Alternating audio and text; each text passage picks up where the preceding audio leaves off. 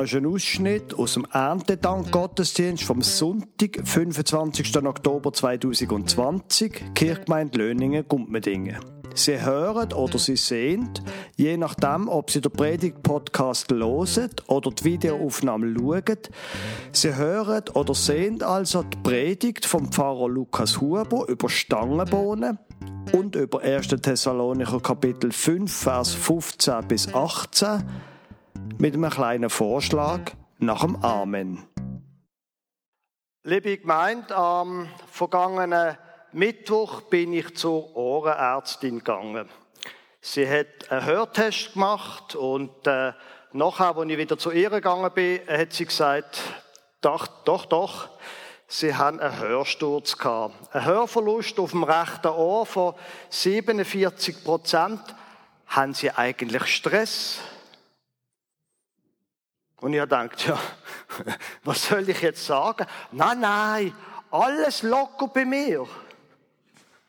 Hey, natürlich stressen mir Sachen. Am nächsten Mittwoch zum Beispiel Senioren Nachmittagstreff. Ja, kann man jetzt, kann man jetzt nicht? Ist es verantwortbar oder doch nicht? Ist überhaupt nächsten Sonntag noch ein Gottesdienst hier in der Kirche?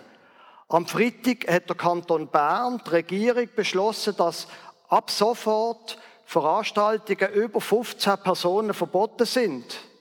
Zählen Sie mal, schauen Sie mal um. Also keine Gottesdienste mehr von Freitag auf Sonntag. Ja, wie soll ich mir da keine Sorgen machen? Gut, sagt vielleicht jemand anders. Also was hast du für Sorgen? Ich habe die Stelle verloren.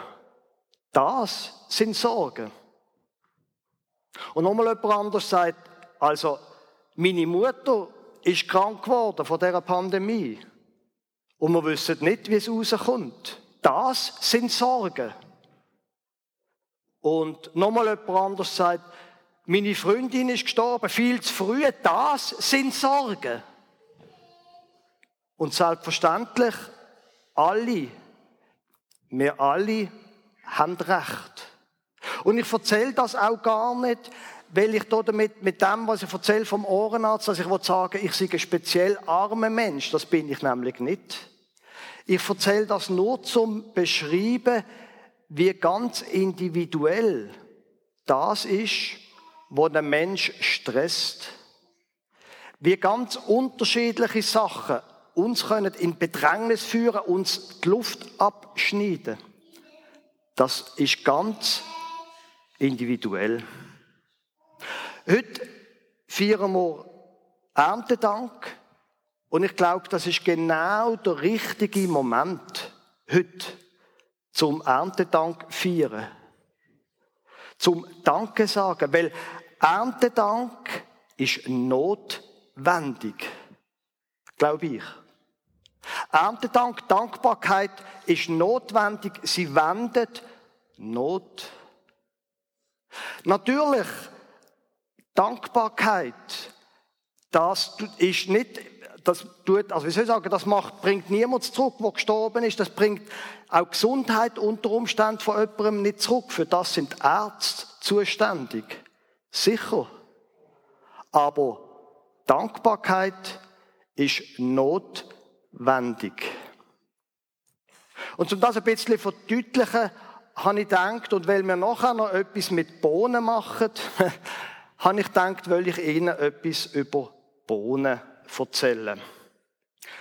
Bohnen haben nämlich, habe ich mir eingelesen, die interessante Eigenschaft, dass sie den Boden düngen, eine Art. Sie geben im Boden Stickstoff. Sie gehen eine Symbiose ein mit gewissen Bakterien, geben diesen Bakterien durch die Photosynthese Zucker ab und die Bakterien produzieren Stickstoff produzieren und mit dem die Bohnen, der Boden ähm, düngen, könnte man sagen. Früher noch, bevor man die industrielle Landwirtschaft, moderne Landwirtschaft hatte, hat man in der Fruchtfolge Bohnen, Bohnen eingebaut, weil sie eben den Boden düngen. Ja, Dankbarkeit, glaube ich, ist ähnlich. Dankbarkeit düngt unser Leben. Jetzt ist ja beim Dünger so, dass der Dünger ist ja nicht die Frucht. Der Dünger bereitet nur die Frucht vor. Also wir können, wie soll ich sagen, nicht von der Dankbarkeit leben. Ich lebe davon und ich kann meine Kinder ernähren, indem ich schaffe. Das machen sie, die meisten von ihnen auch. Und anderen Menschen gegenüber, denen muss ich in Freundlichkeit begegnen, muss ihnen bereit sein, auch zu helfen oder so. Also das heißt, Dankbarkeit, die sieht man gar nicht unter Umständen, sondern sie steht wie eine Art dahinter. Wie der Dünger, das sieht, sehen wir als Konsumenten, als Menschen, die essen, auch nicht. Aber er ist nötig, damit Sachen können wachsen Und genau gleich, glaube ich, ist es mit der Dankbarkeit. Wenn wir Dankbarkeit lehren, dann sieht man das gar nicht unbedingt, aber es wirkt sich aus. Es wirkt sich aus, wie ich meiner Arbeit begegne, wie ich schaffe. Es wirkt sich auch aus, wie ich anderen Menschen begegne. Dankbarkeit ist wie eine Art ein Dünger in unserem Leben. Und ich habe gedacht, ein Vers hat mich beschäftigt, wenn es auch um das geht, mit der Dankbarkeit von Paulus, nämlich im 1. Thessalonicher Brief. Seid alle Zeit fröhlich, betet ohne Unterlass, seid dankbar in allen Dingen, denn das ist der Wille Gottes in Christus Jesus für euch.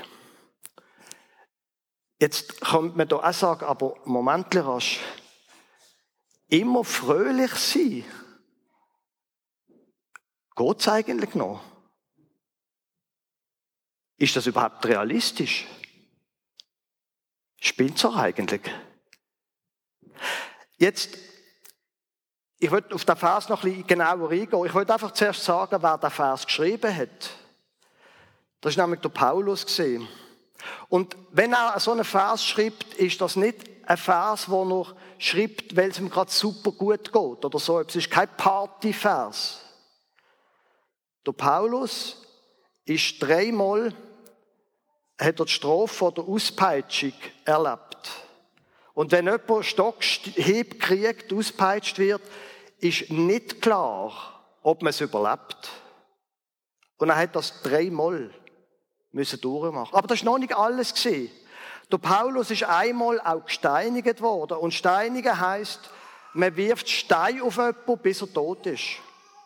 Und genau das haben sie mit ihm gemacht. Nur ist er nicht ganz, ganz tot gewesen. Sie haben ihn nur als tot liegen lassen. Und offenbar hat er dann überlebt. Also, der Paulus ist sicher nicht jemand, der einfach immer nur einen Erfolg hat und alles gut war.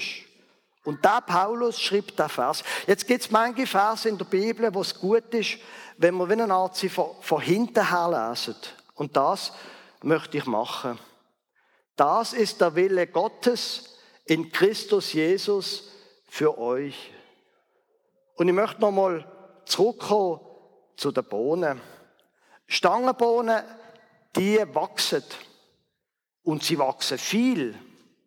Aber wie das Wort Stangenbohnen sagt, sie brauchen so Stangen, wo sie können dran aufwachsen. Und wenn sie die nicht haben, kommt es nicht gut raus. Sie brauchen etwas, wo sie sich dran können, offen angeln, quasi. Wenn der Paulus Recht hat, das ist der Wille Gottes in Christus Jesus für euch. Wenn der Paulus Recht hat, geht es nicht um die und um mich, wie wir uns fühlen sondern es geht um das, wo der Wille von Gott ist, für dich und für mich. In der modernen ähm, Psychologie und Sozialforschung ist unterdessen sehr klar, wer hätte das denkt, ist sehr klar, dass wenn ein Mensch eine offene, dankbare Haltung an den Tag legen kann, dass er besser durchs Leben durchkommt. Darum gibt es all die Mindfulness-Übungen und so weiter, weil es ist unterdessen auch in einer säkularen Wissenschaft klar geworden, Dankbarkeit, die bewirkt Gutes im Leben. Nur rede ich eben nicht, und der Paulus redet eben nicht von dem, dass wir uns um uns selber drehen. Es geht nicht um uns, dass wir auf irgendeine Psychoart eine gute, positive Haltung an den Tag legen. Es geht nicht um die und um mich, wie wir uns fühlen und wie wir es irgendwie schaffen, uns besser zu fühlen, sondern wenn der Paulus recht hat, geht es um Gott, um das, was er will. Dass wir uns um etwas Größeres drüllen, da Halt finden, nicht in uns selber, kein positives Denken, sondern der Wille von Gott.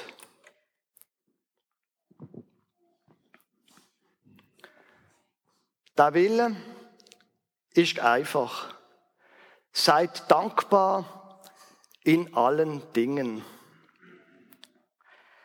Jetzt haben Sie den Satz genau gelesen. Es heißt doch nicht, seid dankbar für alle Dinge. Das war auch ziemlich idiotisch. Es gibt Sachen in unserem Leben, wo passieren, die sind einfach nicht gut.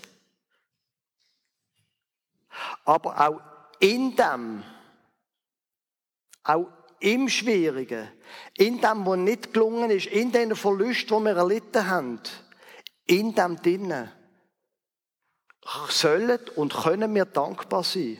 Und wir können es eben genau, weil es nicht um uns geht. Wir, es geht nicht darum, was ich für Gefühl habe, sondern ich soll Gott dankbar sein und ihm die Dankbarkeit ausdrücken.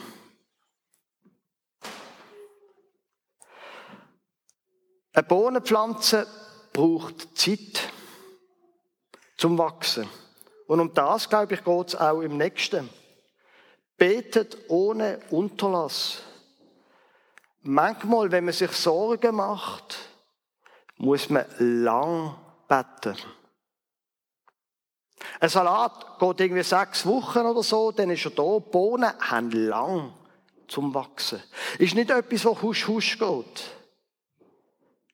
Betet ohne Unterlass. Das ist ein bisschen eine altertümliche Übersetzung, ich gebe es zu.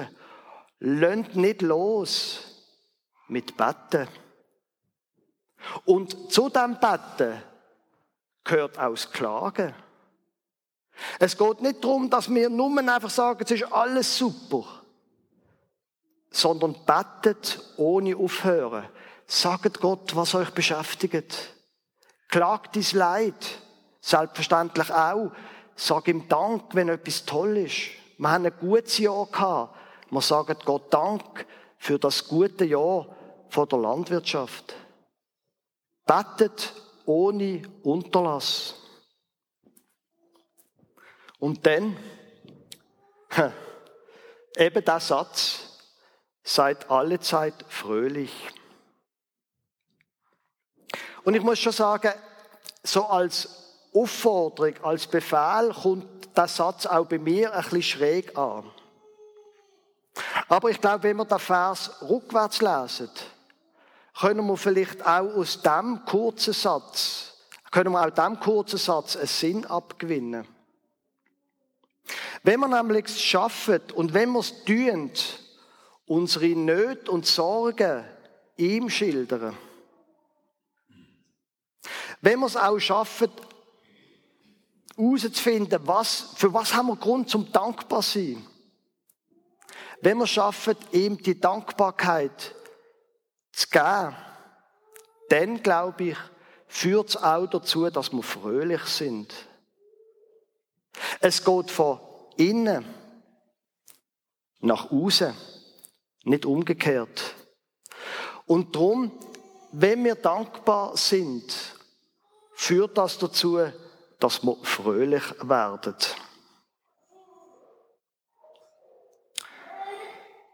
Jetzt müsste eigentlich das Amen kommen.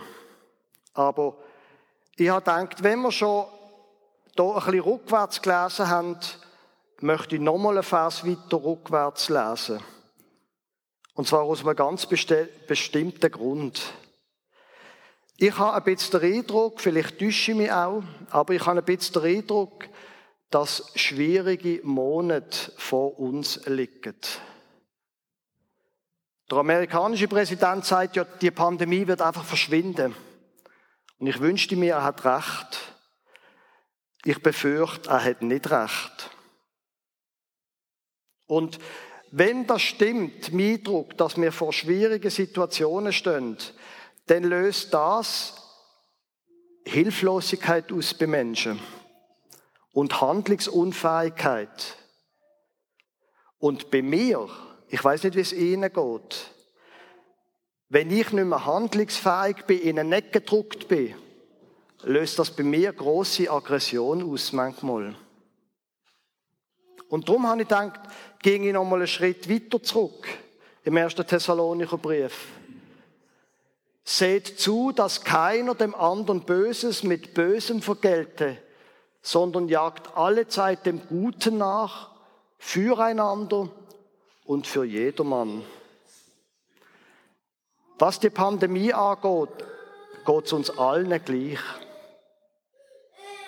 Und darum war mein Wunsch und auch meine Aufforderung, dem nachzuleben, jagt alle Zeit dem Guten nach, füreinander und für jedermann.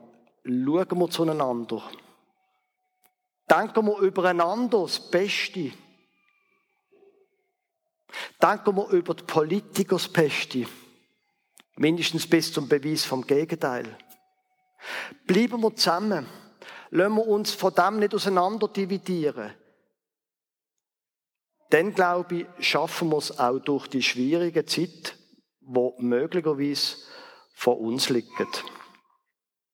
Und auch in dieser Zeit und auch die schwierige Zeit kann vielleicht eine neue Gelegenheit sein, zum Dankbarkeit lehren. Amen. Anschließend an die Predigt hat meine Frau den Leuten so ein Gückli, Papiergückli gegeben mit zehn Bohnen drinnen. Die haben die Leute sollen in eine Hand nehmen immer eine von den Bohnen nehmen, an etwas denken, wo sie können dafür dankbar sein können, Gott danken dafür und die dann in die andere Hand nehmen.